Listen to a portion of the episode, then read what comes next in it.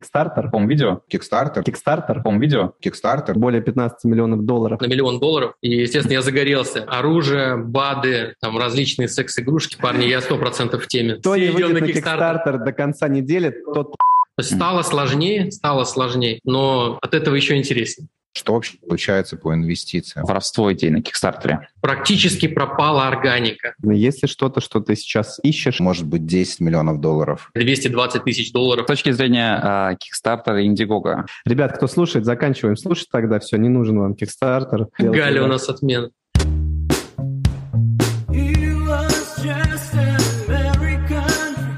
Друзья, всем привет! Сегодня мы будем говорить про Kickstarter. А, Для тех, кто не знает, что такое Kickstarter, это краудфандинговая платформа. А чтобы в этом разобраться получше, мы позвали Артура Стельмаха. Это человек, это предприниматель, это капитальный красавчик, который привлек уже более 15 миллионов долларов на этой площадке. И кто, как не он, знает, что вам нужно рассказать.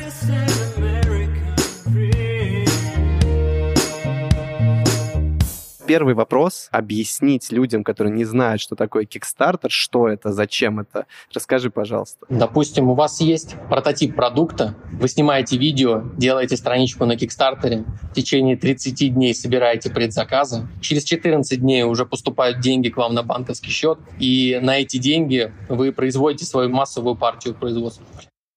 Артур, а расскажи, пожалуйста, вот простым языком, чтобы поняла, не знаю, там моя бабушка, что такое краундфандинг. Это магазин по предоплате. То есть у вас есть только прототип продукта, и вы уже собираете деньги на вашу первую партию. Я думаю, что мы чуть позже копнем глубже и разберем кейс какой-то из твоих, да, потому что это будет самое понятное применение. А сейчас хочется немного про тебя еще узнать. Можешь рассказать вообще про свой бэкграунд, как ты пришел к Кикстартеру, что ты делал для этого, где учился? Я учился в Москве в МГТУ Станкине и э, поехал получать второе высшее в Финляндию, Каяния Матия Коргия Коулу. А, я в училище финский изучал. Там же я познакомился там с финским изобретателем, мы вместе решили развивать его бренд топоров. Это умные топоры Ливеракс, я думаю, мы прикрепим ссылочку для того, чтобы все посмотрели.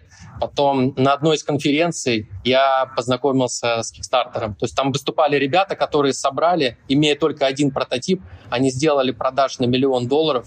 Естественно, я загорелся, дико загорелся этой идеей, и уже примерно через 4 месяца мы запустили свой проект на Кикстартере и собрали 220 тысяч долларов на предзаказы, не понимая особо, не разбираясь в Кикстартере, в инструментах, которые там работают. Круто. Слушай, это какой год? 16 год.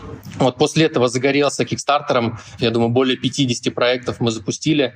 Плюс я занимаюсь развитием своего бренда Geek Club. Недавно мы привлекли на него инвестиции, также провели на него несколько Кикстартеров. Параллельно мы с партнерами помогаем изобретателям и компаниям выходить на американский рынок через Kickstarter, консультируем их. А, смотри, а вот вы собрали 220 тысяч э, на Кикстартере, да, там, на первом запуске. Что происходит дальше? В общем, 30 дней у вас идет компания на Кикстартере. Через 14 дней деньги поступают к вам на счет. Потом на эти деньги вы дорабатываете свой продукт, запускаете уже производство и после этого доставляете товар бейкерам. Вот я еще добавлю про плюсы Кикстартера. А, За площадкой следят очень много дилеров, дистрибьюторов. То есть к нам по всем проектам нам всегда обращаются компании. Также следят инвесторы. То есть у вас такой своего рода золотой билетик. Вы после этого можете прийти там, к дилеру и сказать, посмотри, если тут в предзаказ у меня продаж на 500 тысяч долларов, то представь, что будет у тебя на полке.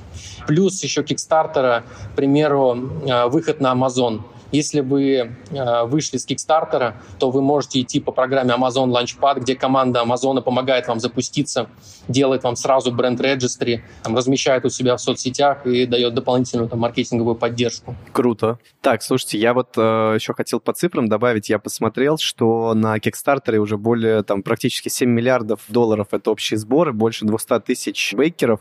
А ты можешь, Артур, рассказать, как вот ты видишь Кикстартер сегодня, чем он отличается от В 2016 году, и как ты видишь будущее вообще Кикстартера? Чем он отличается? Практически пропала органика. То есть если в 2015 году мы запустили топоры, и у нас сразу пошли продажи, намного проще было выходить в СМИ, потому что это было в новинку, то сейчас это намного сложнее.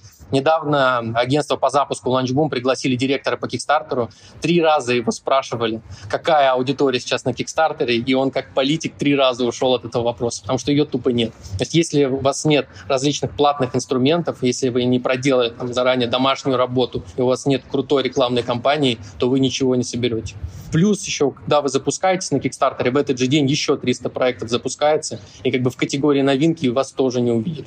Стало сложнее, но от этого еще интереснее. То есть сейчас после этого подкаста станет еще больше желающих прийти на Kickstarter, будет еще сложнее. Ребят, кто слушает, заканчиваем слушать тогда, все, не нужен вам Kickstarter, возвращайтесь домой, какие-то стандартные методы. Артур, а давай тогда подумаем насчет кейсов. Созрела идея такая. Хотим запустить дрона, который бы летал и помогал парочкам снимать домашние home-видео, чтобы не привлекать операторов, как бы сделать здесь э, экономику. Вот. И потом, который, возможно, еще сам бы придумал ракурсы, то есть есть, условно, определенные там, популярные ракурсы, в которых эти видео лучше снимать. Это наш УТП, я тебе диктую. Но еще и кроме этого, он бы еще мог как бы подбадривать. То есть мы встроили микрофон, уверенным голосом говорил, возьми ее. пошлепывать еще можно. Ты говорил, что, возможно, взрослые товары не подходят, но говорил, не всегда. То есть, возможно, это проходит. Или э, как, как с таким товаром вообще поступать было бы? Пару кейсов было, когда пропускали. Я не знаю, по какой причине. Видимо, ну, очень понравились продукты команде Kickstarter, и их пропустили. Вот. Что касательно продвижения, ну, тут, на самом деле, все наши основные инструменты будут заблокированы, типа на Фейсбуке рекламироваться нельзя. Наверное, только если на нашем любимом сайте Порнхабе можно будет рекламировать, размещать рекламу. То есть получается, что на Kickstarter нельзя там запускать ни вибраторы, ни какие-то смазки, вот это все, ну то есть вроде бы это же не какое-то супер. А они как-то это обосновывают, то есть ты же с ними общаешься, почему, то есть в чем причина, не очень понятно. Они не объясняют, почему это нельзя, у них просто вот есть список запрещенных проектов, тем не менее несколько проектов с секс-игрушками, они были на Кикстартере. А успешно? Да, они были успешны, их всего парочку, и они были успешны. Всегда можно отправить на проверку, возможно, команда его подтвердит. Но если вас не подтвердили на Kickstarter, то Indiegogo разрешает запускать секс-игрушки. Все, мы тогда идем на Indiegogo. Слушайте, ну у нас тут тоже такой предпоследний вопрос от, от слушательниц. Увеличилась ли конверсия в секс после миллионных сборов у тебя? Да, она однозначно, однозначно увеличивается.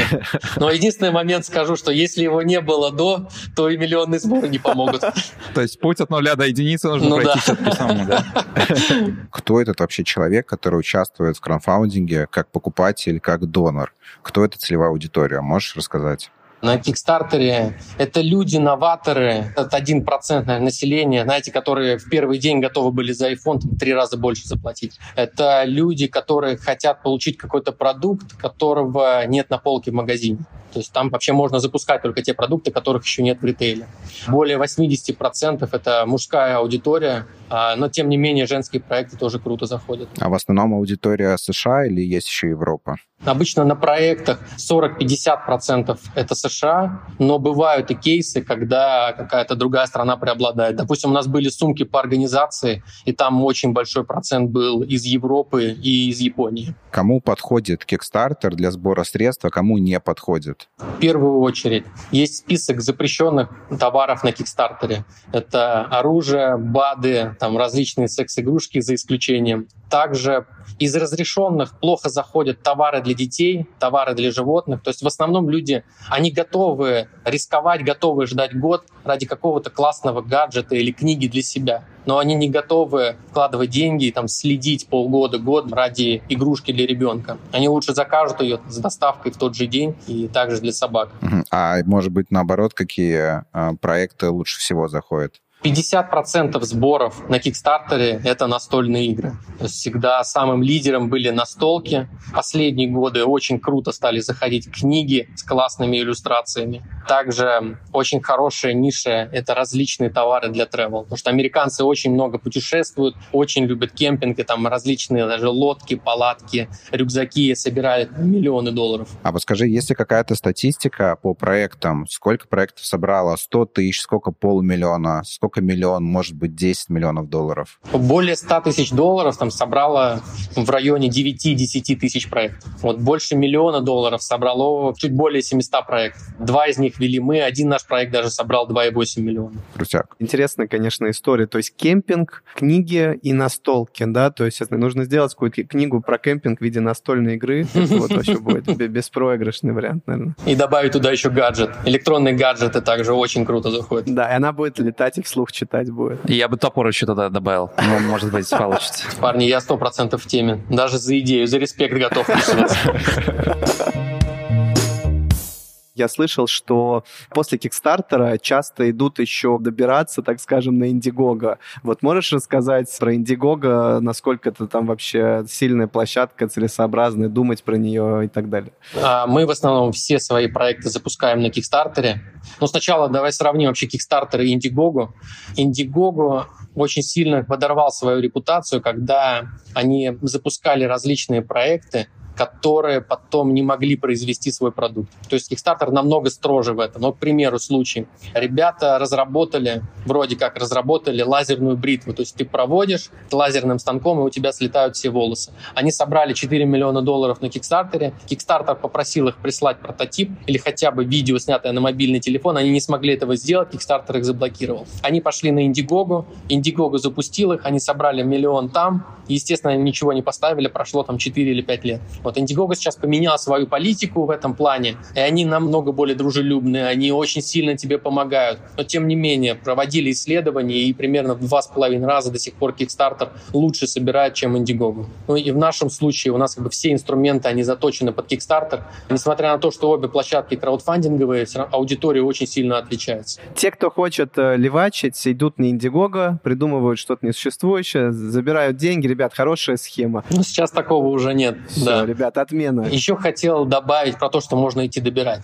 Indiegogo, у них появилось такое а, сейчас направление Indiegogo In Demand. То есть ты собрал, допустим, миллион на Кикстартере, и ты с этого же миллиона начинаешь собирать на Indiegogo. Добирать, точнее. И ты там добираешь, ты можешь добирать там хоть год, пока ты не произведешь продукт и не начнешь поступать в ритейл. Ну, то есть просто они домонетизируют как бы свою аудиторию, да, таким образом там получается? Да, до продажи. Прикольно. И, а вы пробовали бы такую штуку делать, насколько она вообще? Абсолютно на всех проектах делаем. Вот, к примеру, проект «Книга» мы собрали, по-моему, 2,4 миллиона собрали на Kickstarter или 2,3? 2,4 и 2,8 сейчас на Indiegogo. А, слушай, ну хороший показатель, то есть почти столько же. Также мы некоторые проекты после Kickstarter мы запускаем на Indiegogo. Они просят обычно эксклюзив на один месяц, а после этого мы запускаем еще на локальные площадки. К примеру, есть японская площадка Макуаки. Есть тайская площадка, там тоже везде можно запускать. Прикольно. А Boomstarter пробовали? Пробовали. Там мы не работаем. Идеальный ответ. Слушай, а с точки зрения Kickstarter и Indiegogo, расскажи, есть ли разница в органике? Или ее и там, и там нету? Я бы сказал, что ее и там, и там нет. То есть на нее надеяться вообще не стоит. Мы заметили, что вот после того, как мы запускаем проект, когда мы начинаем гнать платный трафик, когда там различные инструменты другие подключаем, мы сразу видим много органики. То есть там платными инструментами мы приводим порядка там, 30-40%, все остальное это органика. Но если ты не делаешь этих платных различных продвижений, то и органики нет. Окей, okay. в принципе, как современный Amazon сегодня. А если по костам посмотреть, сколько процент э, на запуск уходит на маркетинг? В целом приблизительно 30%. Я бы сказал, вместе с расходами на страничку, на видео, на все остальное. Бывает, что меньше. А остальные 70% на что уходит? Ну, плюс тебе нужно еще произвести продукт и доставить продукт. А мне казалось, что тут экономика там немножко по-другому работает. Ну, возможно, это мое понимание. Я думал, что ты делаешь прототип, делаешь очень красивую картинку, и дальше начинаешь гнать трафик. Или же нужно уже произвести товар, и условно под него получить предоплату и дальше отправлять? Нет, ты запускаешь проект, ты собираешь деньги, получаешь эти деньги и потом производишь товар и отправляешь его. Ты говоришь, я запускаю вот такую крутую штуку, тебе накидали бабла, и дальше ты с этим баблом такой, окей, пацаны, отправляю на завод, через 6 месяцев эта штука у вас. Но ты платишь из этих денег за производство и за доставку. Да, все верно. Я сдал экзамен по Кикстартеру. Сейчас мы также еще нашли такой лайфхак, то есть многие люди берут за доставку во время самого Кикстартера. И минус в том, что с этих денег ты 8% платишь Кикстартеру, платишь агентству, ты, возможно, там аффилиативный маркетинг, еще различные инструменты тоже, где ты платишь проценты, и они берут эти деньги с логистики.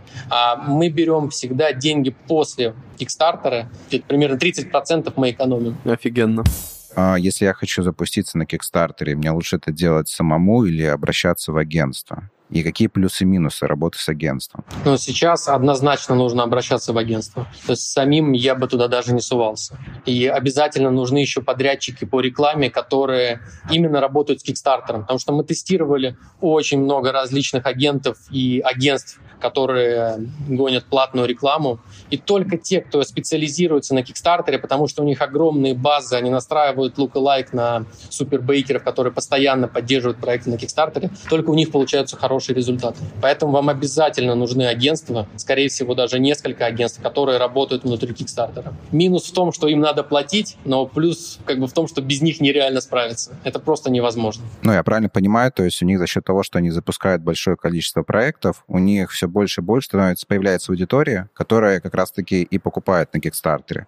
Соответственно, легче к ним обращаться, потому что есть готовая база, и гораздо проще настроить таргет тогда в Фейсбуке, либо на других рекламных площадках. Да, все верно. Просто э, на Кикстартере, к примеру, если у вас какой-то продукт для любителей кофе, вам проще его продать человеку, который уже что-то покупал на Кикстартере и который, допустим, любит чай, чем человеку, который любит кофе, но он не знает, что такое Kickstarter. Потому что для новых людей это может показаться странным или может показаться вообще мошенничеством. Поэтому агентства, которые внутри Kickstarter с базами они гораздо лучше работают. Плюс у них есть там, самописный софт, так как Kickstarter не дает нормально установить пиксель, и вы просто не видите, вы просто как слепые котята настраиваете рекламу, грубо говоря. Прикольно. Какие условия работы сегодня с агентствами, средние по рынку? Ну, у всех есть какой-то апфронт, скажем, там от 5 до 10 тысяч долларов и процент от сборов, там порядка 10-15% от сборов. А ты можешь подсказать агентства, с которыми стоит работать, и вообще на каком этапе к ним приходить? На этапе идеи к ним можно прийти или на этапе э, вот чего? Какой мой шаг следующий? Если действительно классная идея, сначала присылай ее мне. Так, а можно электронный адрес сейчас, чтобы мы укажем, укажем в, в этом электронный адрес. Так. Artur at reproject.pro. Все, полетели заявки сейчас проверяй папку спам. Да, если классный продукт, то я помогу вам его запустить. Если не очень, то порекомендую лучших на рынке. Есть уточняющий вопрос. Ты говорил, что наливают ребята трафик, как слепые котята, и никто не знает, в принципе, нельзя получить какую-то аналитику. Но ты говорил, что также есть какой-то софт. Ну, то есть вообще, как бы можно отслеживать конверсию и понять, откуда люди приходят. Да. Круто. А в двух словах, как это работает? Агентства, которые гонят рекламу, Facebook рекламу на Kickstarter, у них есть отдельный свой дашборд, они предоставляют тебе к нему доступ, и там ты можешь смотреть. Плюс ты можешь смотреть Google Аналитики. Более подробный отчет ты получаешь только после проекта. А это самописный софт какой-то вот у этого агентства? Свой прям? Да. Также они, когда делают рекламу, ты нажимаешь на рекламу, ты видишь, что ты проходишь сначала через сайты прокладки, они анализируют, плюс они всем бейкерам отправляют опросники для того, чтобы там собрать более подробные данные. То есть вот различные используют инструменты, все возможные для того, чтобы понять, кто вообще покупает, и на них лучше таргетировать рекламироваться. Поэтому агентства, которые вне Кикстартера, хуже настраивают Facebook рекламу и Google, чем те, которые специализируются на этом. Все, не ходите в другие агентства, приходите к Артуру, artursobakareproject.com. Да, но я могу назвать, к примеру, есть ребята Green Inbox, есть Jalop, Funded Today, можно посмотреть, получить от них тоже оферы. Слушай, ну вообще достаточно доступно получается. 5-10 тысяч долларов вперед для тестирования как бы такой инновационной идеи. И 10-15% от сборов звучит очень э, reasonable, очень адекватно. И я правильно понимаю, что маркетинговый бюджет лежит на агентстве? agenstwie. Или нет? Нет, маркетинговый бюджет лежит на клиенте. То есть, получается, еще плюс нужны деньги на маркетинг? Да, все верно. Смотрите, в зависимости от того, насколько у вас классный продукт, по условиям всегда можно договариваться. И те условия, которые я назвал, это так называемый food circle, агентство, которое там от доработки продукта, скажем, там, разработки ленты, участия в видеоролике, всех различных инструментах, подключения там, агентств и так далее, дополнительных каких-то агентов можно также просто подключить, допустим, агента по Фейсбуку и все остальное там постараться сделать самостоятельно. А агенты по Фейсбуку возьмут только 15% от того, что они сами приводят. Очень адекватно. Слушай, Артур, ты рассказал, какие продукты заходят, и ты рассказал, какие продукты запрещены. Расскажи, пожалуйста, из твоих кейсов практики, что не заходит, то есть что не запрещено, но лучше не запускать. Да, ну, как я уже говорил, детские товары не заходят. Я пытался запускать детские товары. Также плохо заходят медицинские товары. Возможно, для людей они хотят покупать это у каких-то крупных компаний. Точно не могу сказать, с чем это связано. Но медицинские товары тоже довольно сложно заходят. Ну, может, как-то страшновато покупать инновационный медицинский товар. Слушай, а расскажи, как ты видишь формулу запуска успешного сбора? Чего она вообще может состоять? Это может быть, не знаю, цена фотографии, просто уникальный сам по себе офер. А, ну, много составляющих. На самом деле все должно быть классно сделано. То есть у вас должен быть классный продукт. Вы должны его круто упаковать. Должна быть адекватная цена. Но не надо забывать также, что вы должны на этом заработать, потому что многие проекты в погоне там, за большими сборами ставили слишком низкие цены и там, на этом проваливались. Маркетинговый план, обязательно агентство и э, очень хорошие коммуникации. То есть многие проекты забывают про коммуникации, а на самом деле я бы сказал, что это половина успеха, потому что единственный способ бейкеров убедиться, там, что вы не с камеры, что вы действительно там, произведете, что у вас действительно есть опыт, это пойти в комментарии и пообщаться с вами. Поэтому все перед тем, как сделать пледж, они идут в комментарии и читают и задают вопросы. Поэтому обязательно нужен комьюнити-менеджер с идеальным английским. Интересно. Слушай, а, а если раскрывать вопрос про скамеров, насколько это частая штука? Насколько часто людей, условно, кидают на Kickstarter Indiegogo? Там в основном люди не кидают, там нет таких, кто приходит, насколько я знаю, по крайней мере, я таких не знаю, кто пришел специально людей кинуть. Но много проектов, так как это стартаперы, которые плохо а, просчитывают математику и потом просто не могут произвести продукт. Там надо понимать, что у него, к примеру, сборы там, в миллион долларов – 5 тысяч единиц товара надо поставить там, в 75 стран мира. А он взял и поставил логистику 15 долларов вообще на все страны. А в некоторые страны логистика может стоить в два раза дороже, чем сам продукт. То есть в основном вот на этом люди обжигаются.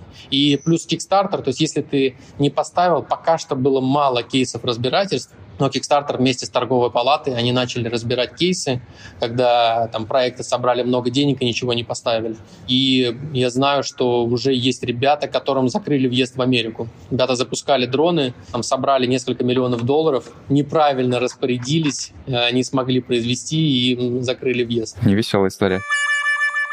Слушай, а давай вообще разберем, например, твои кейсы, твои самые успешные книги, которые, по-моему, делали именно на Кикстартере. Так, проект, когда он идет на Кикстартере, давайте разберем на примере моего бренда, бренд Geek Club. То есть, что мы делаем в GeekLab, это наборы для подростков обучения электроники, инженерии, байки. И для взрослых э, мы делаем электронные конструкторы. Вот это очень-очень сложно, эта ниша. Как бы, да, заходит на Кикстартере, но тем не менее мы некоторые свои новые линейки мы запускаем.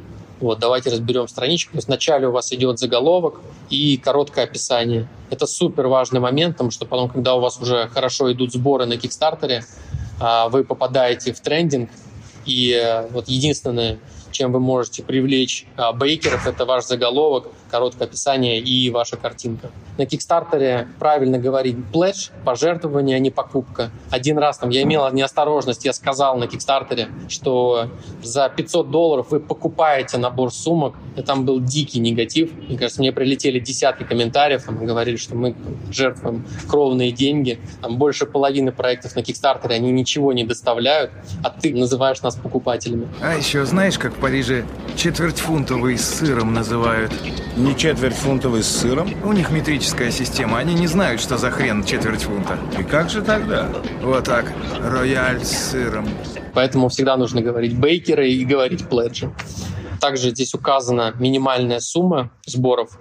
Мы всегда рекомендуем указывать сумму там, не более 10 тысяч долларов для того, чтобы в первый же день, а возможно, там, в первые же часы а, ваш проект профинансировали, вы стали успешными, и очень сильно улучшается конверсия. Конверсия там на Фейсбуке, на Гугле и на всех других инструментах. Так вот, в некоторых проектах там, в начале мы ставим иконки о том, что у вас там есть 30 дней, вы можете протестировать продукт. Там, если он в том же виде, можете его вернуть нам обратно, даем гарантию на год и гарантируем доставку. Вот я всегда рекомендую в начале, прям сразу после этого быстро переходить к продукту, прям показать все, что у вас есть, показать это лайфстайл картинкой и гифкой. Очень важный момент, если у вас есть какие-то уже публикации, а, разместить логотипы СМИ, такие своего рода доказательства. Обычно с них немного приходит продаж, но они хорошо влияют на конверсию в рекламе. Там, если у вас нет пока логотипов СМИ, можно, допустим, сделать цитаты, что говорят первые пользователи, либо, возможно, какие-то лидеры мнений. Дальше вы уже идете просто про описание продукта. Очень круто. Также людям заходит инструкция, как пользоваться продуктом. Причем это может быть даже, я не знаю, дуршлаг обычный или там подушка. Инструкция очень круто заходит людям. Далее такой креативный парт, в зависимости от вашего продукта, вы просто подробно рассказываете про продукт. Также очень важно давать технические спецификации, особенно если у вас электроника, рассказать про все технические спецификации и размеры. Ты сказал, что людям классно заходит. А как ты это понимаешь, исходя из комментариев или какие-то еще инструменты есть вот для аналитики, там, где люди больше останавливаются на страничке, например? Как это понять? Во-первых, мы делаем апдейты, ну, то есть мы публикуем это в апдейтах и смотрим на реакцию людей. Плюс мы замечали, что очень намного меньше вопросов. То есть у людей очень много вопросов появляется обычно по каким-то таким новым продуктам. Когда мы более подробно показываем прям инструкцию, их меньше. И, ну и, соответственно, мы сокращаем путь покупки. Они не идут сначала в комментарии, не ждут потом, пока наш менеджер ответит им, а они просто сразу изучают и покупают. А апдейты — это какая-то новостная лента есть на Kickstarter? Да, то есть вот вверху проекта здесь у вас есть вкладка FAQ, есть вкладка Updates, комменты и комьюнити. И вот во вкладке апдейт, как раз вы можете все публиковать. И это где-то появляется в общей ленте, да, Kickstarter, или это приходит тем, кто уже был на этой страничке? Это приходит тем, кто уже что-то купил, либо кто подписался на ваши новости. Понятно. Вкладка Comments, то есть это комментарии по проекту, по комментам, работает ли история накручивания отзывов, как это происходит на Амазоне? А здесь абсолютно не важны отзывы, потому что люди еще ни, еще ни у кого ни разу не было этого продукта, поэтому здесь никто не накручивает. Но здесь, во-первых, нет рейтингов никаких. Комментарии тоже накручивать бессмысленно, потому что никто еще ни разу не видел этот продукт живую. То есть количество комментариев никак не влияет на конверсию? Нет. Еще классный инструмент, вы можете смотреть, можете тестировать, то есть во время проекта менять цену, увеличивать тестировать ее и смотреть, как работает конверсия. То есть если все хорошо, продажи идут, то вы понимаете, что вы можете еще увеличить. И как бы были такие случаи, когда мы просто доходили до ритейл цены, и все хорошо было. Если мы видели, что продажи падают, то мы просто снижали обратно на early bird. А какая средняя конверсия на Kickstarter? Смотри, мы на самом деле следим больше за показателем ROAS, то есть Return of Ad Spend. Нам нужно обычно с одного доллара получить 4 доллара. То есть это вообще главный показатель, который вам предоставляет агентство. Точнее, это даже работает так. Там нет какого-то среднего. Просто вы просчитываете свою математику, вы говорите агентству, с одного доллара нам нужно получать 3 доллара. То есть если мы опускаемся до конверсии рост 3, то мы просто останавливаем рекламу, переделываем креативы, возможно, меняем что-то на странице и ее перезапускаем, либо вообще ее дальше не ведем. Логично. Так, а у меня тут еще был вопрос вот по поводу количества пледжей. То есть а, их тут достаточно много. Сколько тут, мне кажется, как будто там почти 10, да, каких-то разных предложений. Можешь вот прокомментировать, почему их столько? Не сложно ли людям там в них выбирать? Э, там я вижу какие-то ограничения еще есть, что они лимитированные, некоторые пледжи эти. Ну, вообще желательно не делать больше 5-7 пледжей лучше делать как можно меньше пледжей. Просто когда у вас, например, в нашем случае у нас большое количество продуктов, у нас просто нет других вариантов. Я, кстати, знаешь, что посчитала, что 15 миллионов долларов — это порядка 217 миллиардов рупий индонезийских. То есть ты, получается, балийский миллиардер в данный момент. Мы много да, запускали с партнерами своих проектов, но в основном мы любим делать миллиардерами наших клиентов. И снова имейл Артура. Да, мне мне кажется, от подписчиков нашего подкаста отдельная скидка и доп. коммуникации. Да, я, мне кажется, нужно какой-то пец сделать, какое-то предложение для тех, кто слушает подкаст в агентстве ваше. Можем ли мы сделать три бесплатных пледжа от тебя лично, если ребята будут запускаться? Сто процентов. Возможно, придумаем еще что-то более интересное. Если есть какие-то классные изобретения, мы на самом деле электронику готовы запускать там и в рамках Geek Club. То есть тоже постоянно в поиске крутых э, разных гаджетов изобретений. Было ли что-то еще, Артур, что ты хотел бы разобрать в этой карточке товара? Следующий момент так как порядка там 10-20% приходит аудитория, которая не знакома с Kickstarter, мы делаем инструкцию, как поддержать проект на Kickstarter. Рассказываем про команду, это обязательный момент, то есть вы даже не сможете пройти проверку Kickstarter, если вы не покажете фотографии и не подпишете там людей, кто участвует в проекте.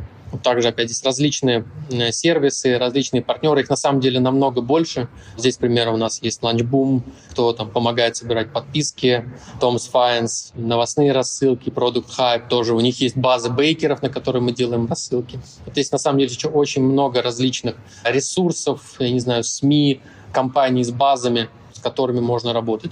Также мы ставим кнопки для шеринга, то есть при нажатии человек сразу быстро может поделиться проектом. Пресс-кит для СМИ, таймлайн проекта, то есть когда мы его произведем, когда ожидать поставку, спецификации и допустим, что входит в набор. Как я уже говорил, мы берем деньги за логистику после проекта, то есть мы пишем в пледже, что деньги будут взяты после проекта, а сейчас вы можете ознакомиться с ценниками в самом низу ленты. И обязательный пункт — это risks and challenges, если вы рассказываете про ваш опыт и что может пойти не так. А на что еще стоит обратить внимание на карточке товара при оформлении? Да, то есть идем дальше. То есть вы показали пледжи справа, и лучше еще показать их визуально. То есть это тоже очень хорошо работает. Все максимально подробно расписать, показать цену, которая сейчас, и цену, которая будет потом в ритейл. Прайсы на все доны, How to Pledge on Kickstarter. Мы также всегда добавляем на Kickstarter инструкцию, вообще, то есть рассказываем людям, что такое Kickstarter, потому что там все равно порядка 10%, 10-20% приходят люди впервые на Kickstarter, и которые не знают еще, как купить на Kickstarter и что такое Kickstarter. Таймлайн проекта, то есть когда родилась идея, когда запускаете Kickstarter, когда закончится производство и когда люди получат товар. Вот еще момент а, для того, чтобы увеличить сборы, это stretch goals. То есть вы говорите людям, к примеру, если мы соберем 50 тысяч долларов, дополнительно вы получите, все получат брелок. Тем самым вы мотивируете людей делиться. Там ставите ниже кнопки шейра там, на Twitter, на Facebook, и люди более активно уже делятся проектом. Вот делайте различные стретч-голы для того, чтобы они делились. А команда проекта обязательно так как мы берем деньги за логистику после Кикстартера, то есть мы пишем в каждом пледже, что доставка будет взиматься с вас после проекта, то мы рассчитываем заранее и размещаем на Кикстартере стоимость доставки там, в каждую, в самые популярные страны. Слушай, а что вот это такое Promoted Jalop, вот этот вот Backer Kit, Product Hype, это какие-то сервисы? Да, это различные сервисы, партнеры, вот, которых мы используем. То есть, к примеру, Product Hype, партнеры по рассылкам, BakerKit — это как раз сервис, который мы используем после Kickstarter для того, чтобы собирать адреса с бейкеров. Так как, к примеру, у тебя 5000 бейкеров, тебе нужен какой-то автоматизированный сервис, который будет с ними связываться. И, к примеру, американцы очень много путешествуют, они меняют свои адреса, они могут туда зайти в любой момент, поменять свой адрес. Также в BakerKit мы тоже делаем до продажи, и там же собираем деньги за логистику. И последний момент, который обязательно на Kickstarter, вы без этого не можете запуститься, это risks and challenges. Здесь вы рассказываете, что у вас может пойти не так. Это, в принципе, здесь вы отказываетесь от ответственности в, это, в этой мере. Правильно понимаю? Да. А можно написать там «пойти не так может все»? Да, но обычно говорят, что там, в доставке тысяч единиц товара по всему миру однозначно что-то пойдет не так, но мы гарантируем быть прозрачными и там, держать вас в курсе. А вообще как-то Бейкер защищен? То есть, если он там отдал свои 100 долларов и проект не запустился, может ли Бейкер как-то вернуть свои средства? Только если фаундеры сами решат сделать ему рефанд. Окей. А расскажи про важность э, видео. Я всегда захожу на Kickstarter, я вижу вначале очень яркие видео, и всегда начинаю с них. Насколько это вообще важно из вашего опыта? Да, видео однозначно один там из важнейших элементов. Вот у меня будет несколько рекомендаций. Первое — это в первые, скажем, 7-10 секунд обязательно показать продукт всегда конверсия лучше, когда мы вначале показываем продукт. И второй момент. Некоторые люди, они там ставят себе какие-то рамки, то есть снять ролик на 2 минуты или снять ролик на 4 минуты. Мы всегда делаем так, чтобы наш ролик просто был динамичным, потому что единственный показатель, который у вас есть в дашборде Кикстартера, это процент досматриваемости ролика. И мы заметили, что если процент досматриваемости больше, то и сборы у проекта обычно больше. А что еще видно и доступно, когда человек, э, условно, ваш продукт попадает в топ внутри Kickstarter.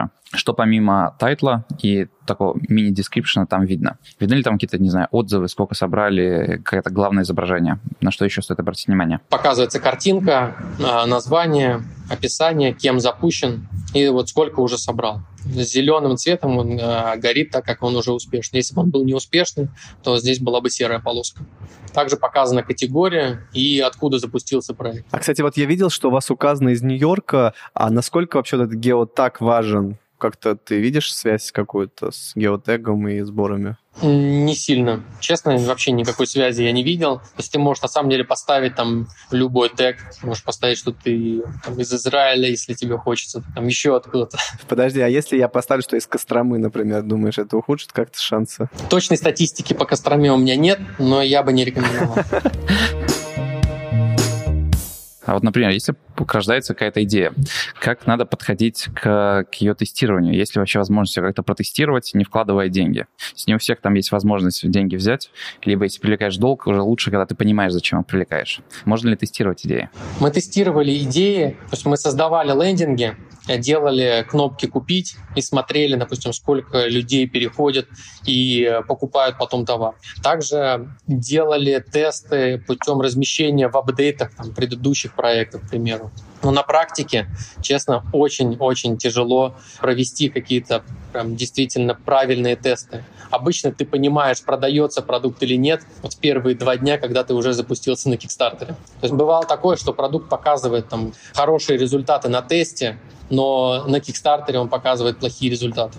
Поэтому реальную картину вы увидите уже только на самом Кикстартере. На самом деле запуск на Кикстартере — это сам по себе своего рода тест. То есть вы тратитесь только на видео и там, на дизайн страницы, которые вам так и так, допустим, в будущем понадобятся. И в первый день обычно мы тратим там, 500-800 долларов на рекламу, и уже все понимаем. То есть мы либо дальше продолжаем, либо останавливаем. А были такие кейсы, что, например, в начале э, не заходило, потом вы что-то меняли на листинге, э, на страничке Кикстартера, и получалось? Прям, что совсем не заходило, а потом получалось, таких кейсов не было.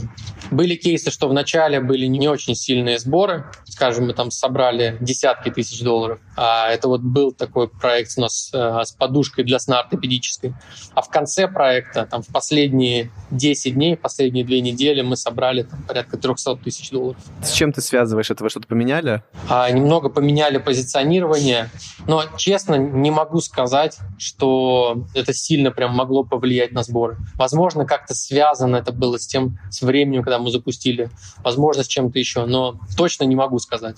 Слушай, а я правильно понимаю, что на самом деле какая-то часть, условно, если взять какую-то воронку, по которой вы ведете клиентов, то частично там часть людей, которые приходят, они уже совершают какой-то пледж, не покупка, а именно пледж, а какая-то часть идет и подписывается, и потом с ним можно работать как с email-базой в виде апдейтов и думать, как еще докрутить. Да, все верно. Мы не получаем их имейла, мы не получаем имейл даже бейкеров, которые уже сделали пледж, то есть единственный способ их конвертировать а, в бейкеров, это делать апдейты. Но опять-таки слишком много апдейтов мы не рекомендуем делать. Скажем, 4 апдейта а, за весь проект — это максимум. Потому что после апдейтов мы замечали, что также бывают отмены. То есть если ты слишком много делаешь апдейтов, либо спамишь людям, помимо того, что они начинают отписываться, и ты в будущем не сможешь с ними коммуницировать, то и также бывают иногда отмены. Аккуратнее с апдейтами уважаемый. А я правильно понимаю, что Kickstarter не дает данные своих бейкеров? Во время проекта нет, но после того, как проект закончился, то вы получаете все данные. Угу. Слушай, а ты вот сказал про прессу, про инфлюенсеров так коротко.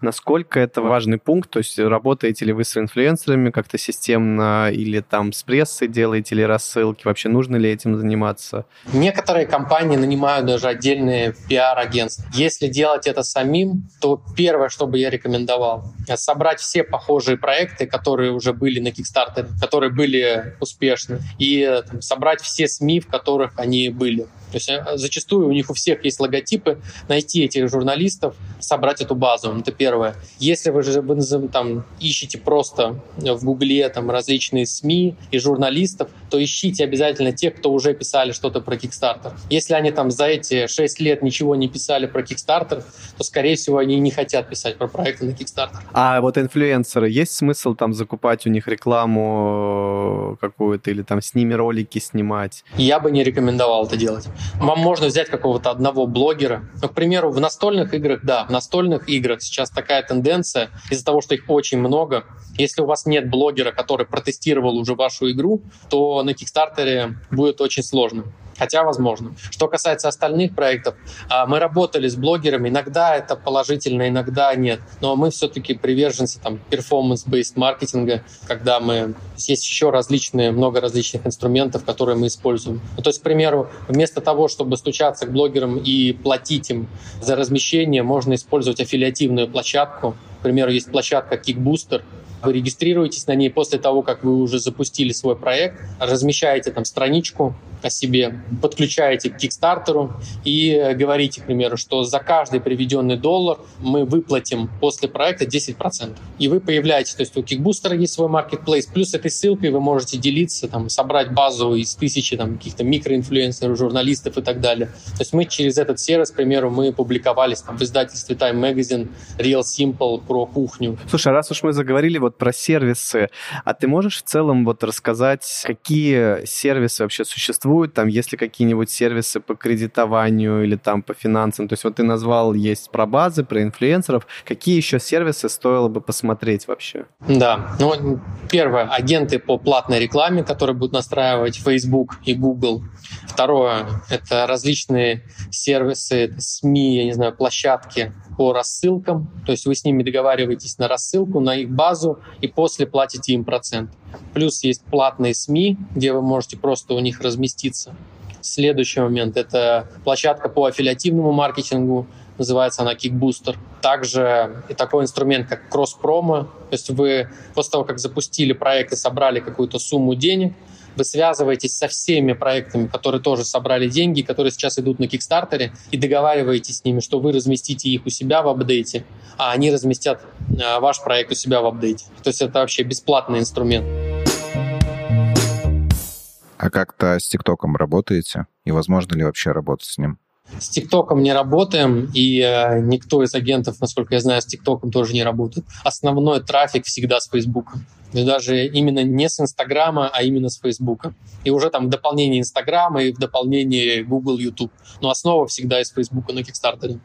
Хотя, как там все знают, что сейчас очень сложно стало в традиционном Якоме гнать трафик с Фейсбука. Слушай, а насколько вообще распространено воровство идей на Кикстартере? Вот у меня, например, первый страх, как у Amazon селлера, если взять и запустить какой-то продукт, мне кажется, у многих компаний уже, знаешь, есть как будто на поток поставленная задача мониторинга Кикстартера, потом просто копирование этой идеи и, условно, там, выставление на Amazon куда-то еще. И как вообще от этого можно защититься? Ну, были случаи, были случаи, по-моему, Fidget Cube назывался проект, который там антистресс-игрушка. И до того, как они его еще там начали производить, китайцы уже его продавали на Алибабе. Классика. Но защититься, много было таких случаев, когда были классные проекты, а, их там начинали подделывать, Главное делать классный бренд, делать классный продукт. Нормально делай, нормально будет. Дорабатывать его.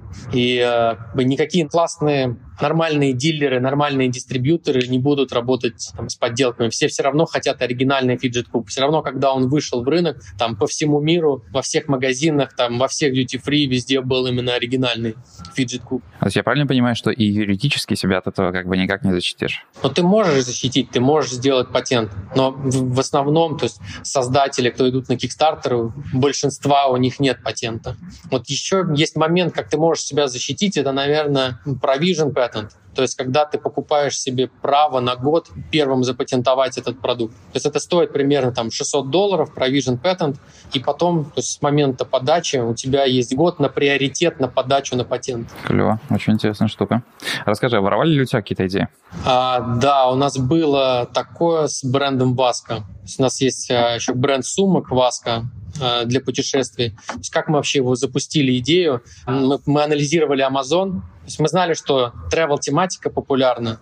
Пошли на Amazon, открыли топ-20 продуктов на Амазоне. Мы увидели, что там, допустим, на первом месте была сумка для ботинок, на втором месте были пекинг-кубы, там на третьем месте была там сумка-косметичка и так далее. И тогда нам пришла идея все это собрать вместе в один комплект, упаковать и добавить еще какие-то свои фишки. Вот, мы это сделали, запустили на Kickstarter, и э, вот примерно через полгода, когда поехали на Кантон на, в Китай искать производителей, то есть там уже были примеры наших сумок, причем они были в том же сером материале, и тоже так же у них там были таблички. Слушай, идеально, можно сразу с хорошим продуктом можно ехать и искать уже новых поставщиков. Они уже сами нашли тебя, все уже. Это на самом деле лайфхак с точки зрения оптимизации там, процесса закупок. Реально сделал классный продукт, готовая схема успеха. Готов, сделал классный продукт, поехал в Китай через полгода, и ты уже нашел производителя с готовыми сэмплами. Не надо тратить на это время деньги. Да, продукт готов, реально.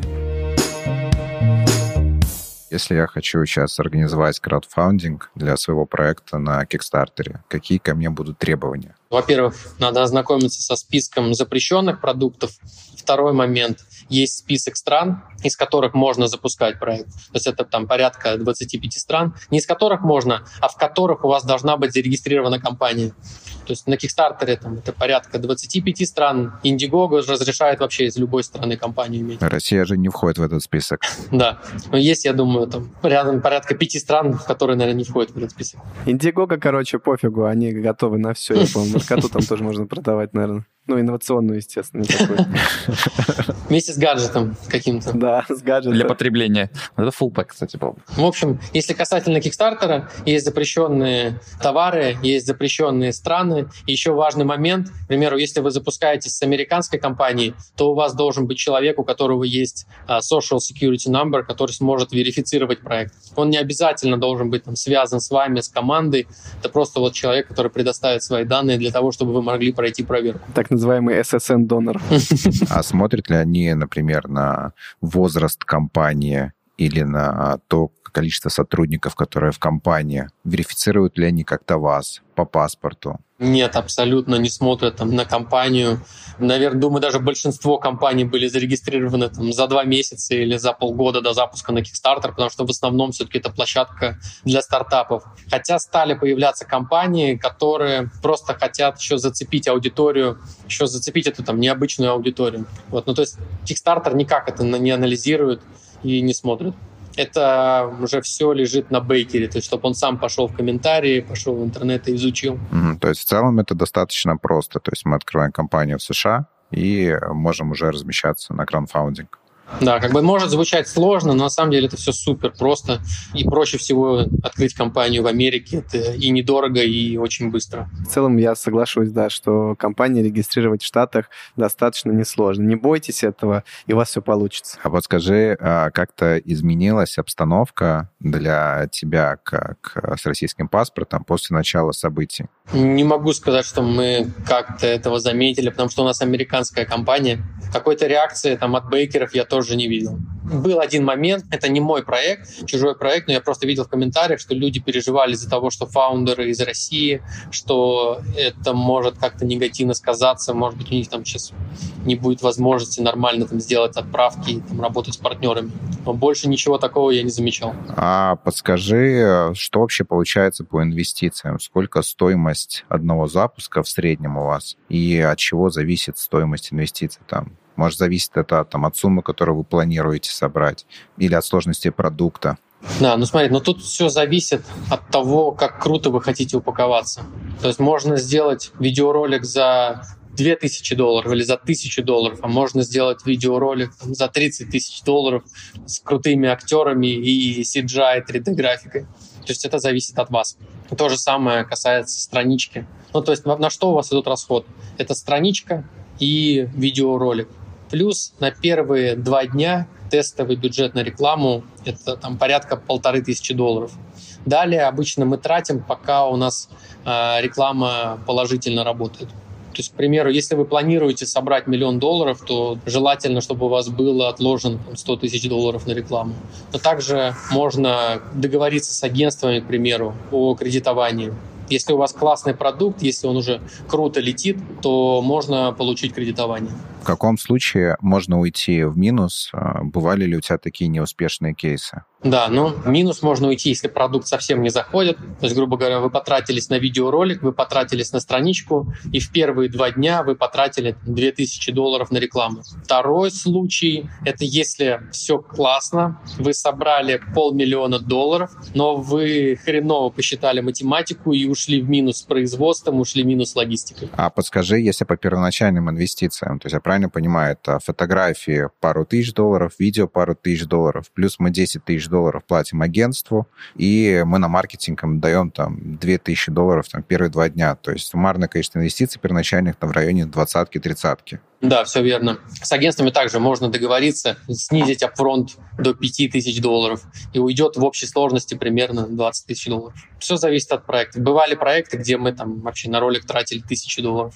Угу. Но правильно понимаю, э, ты вроде говорил, что деньги мы сможем получить только через 14 дней. Соответственно, если мы в первые два дня понимаем, что у нас проект летит, то нам нужно иметь бюджет на маркетинг на ближайшие 14 дней а потом после 14 дня уже получая средства с э, Kickstarter, мы можем это реинвестировать обратно в маркетинг. То есть сумма все-таки с точки зрения маркетинга это может быть там до 100 тысяч, правильно? 100 тысяч плюс 20, 120 тысяч для запуска. Не совсем. То есть смотри, мы запускаем проект, 30 дней идет проект, проект заканчивается, и после этого через 14 дней уже Kickstarter переводит вам деньги. То есть весь маркетинг полностью на нас, реинвестировать не получится. Да, все верно. Ну, так как я уже говорил, а, с агентствами, с подрядчиками можно договориться о кредитовании.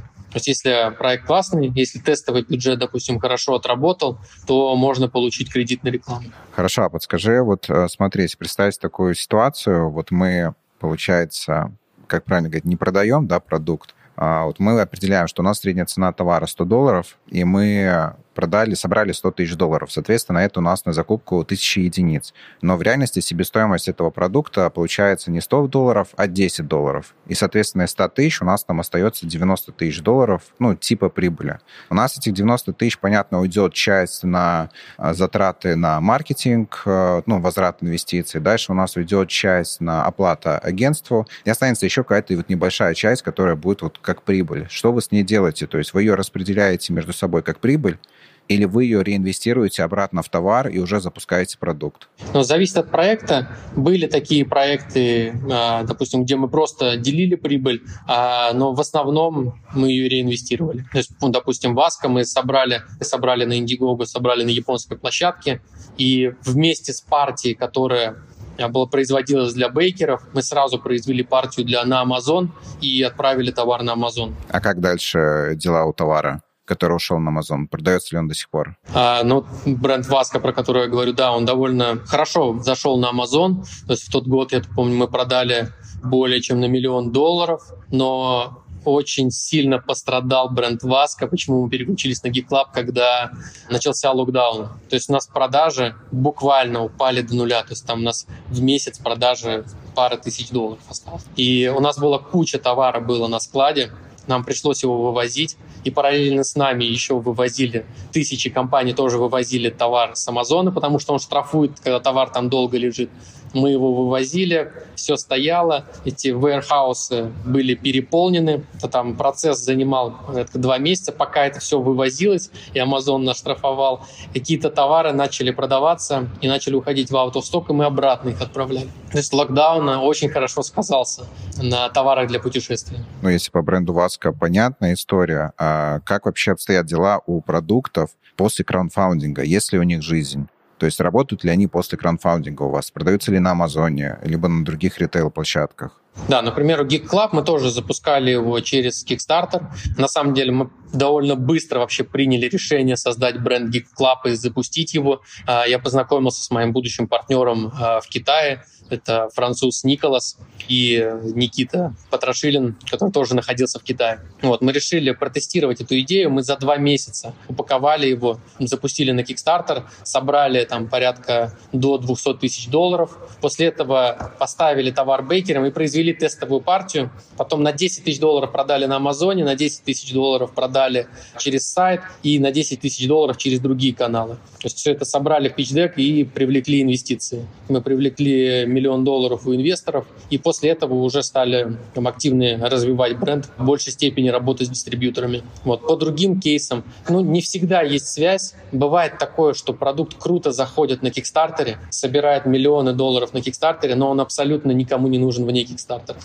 Также бывает наоборот. То есть, к примеру, был кейс, чехлы для телефона, удобный держатель для телефонов. То есть они собрали на Кикстартере там порядка 20 тысяч долларов, но сейчас компания там продает на десятки миллионов долларов. Слушай, а касаясь еще цифр и денег, а, я помню, ты вскользь упоминал, по-моему, про комиссию Кикстартера. Ну, давай еще раз зафиксируем. Комиссия Кикстартера, сколько она? Вот комиссия Kickstarter, по крайней мере, недавно была 5% а, забирает и 2,5% забирает платежная система, плюс а, платежная система еще забирает 20 центов с каждого пледжа. Слушай, ну это, это по-божески. Да, очень нормально. В сравнении с тем же Амазоном, когда он забирает все 15, и дальше э, fulfillment fee и т.д. и т.п. Не, ну если это все сложить вместе с маркетинговым агентством, то получается 22,5%. О, он сразу понятно, кто считает, тут деньги сидит. Да, это еще считается агентство за 15%, поэтому все равно нормально. Слушай, а я не слышал ударов э, по калькулятору. Ты как посчитал это?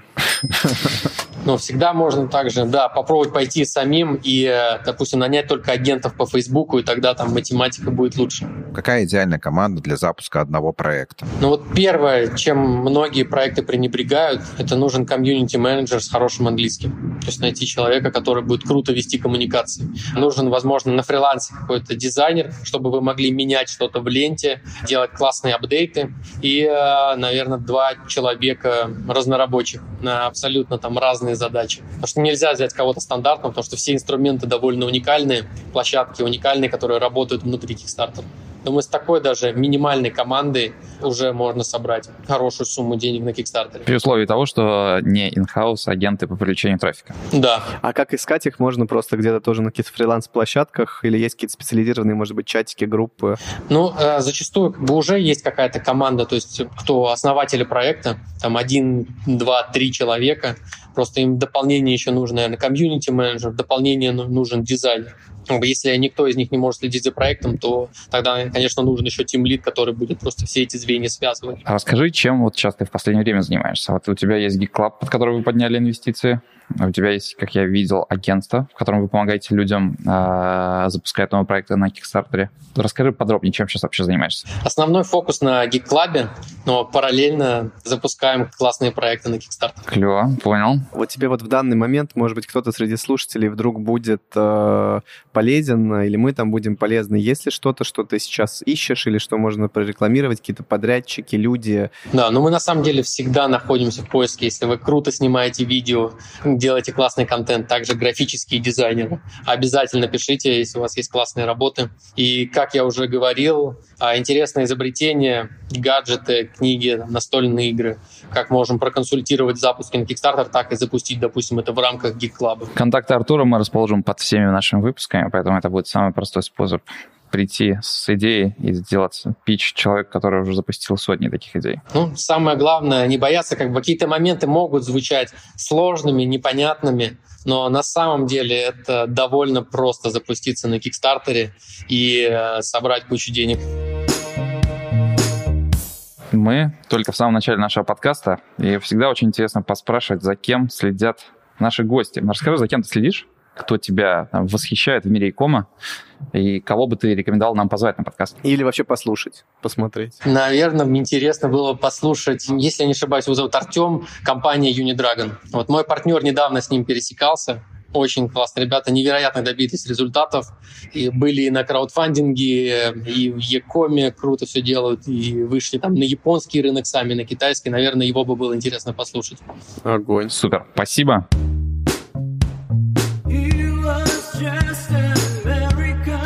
Ребята, ну вот подкаст и завершен. Все на Kickstarter. Все идем на Кто не выйдет на Kickstarter до конца недели, тот Ребята, официально, все, погнали, давайте, хватит слушать, э, убирайте свои наушники, заряжайте, и идите работать. Да, напомню, контакт Артура снизу, с идеями, с предложениями. Можно идти к Артуру с рекомендациями. Вот. Артур, большое тебе спасибо, что уделил нам время. Спасибо большое. Все, да. супер. Ребят, спасибо, что позвали. Было очень круто. Пока-пока. Класс. Пока. Пока. Пока.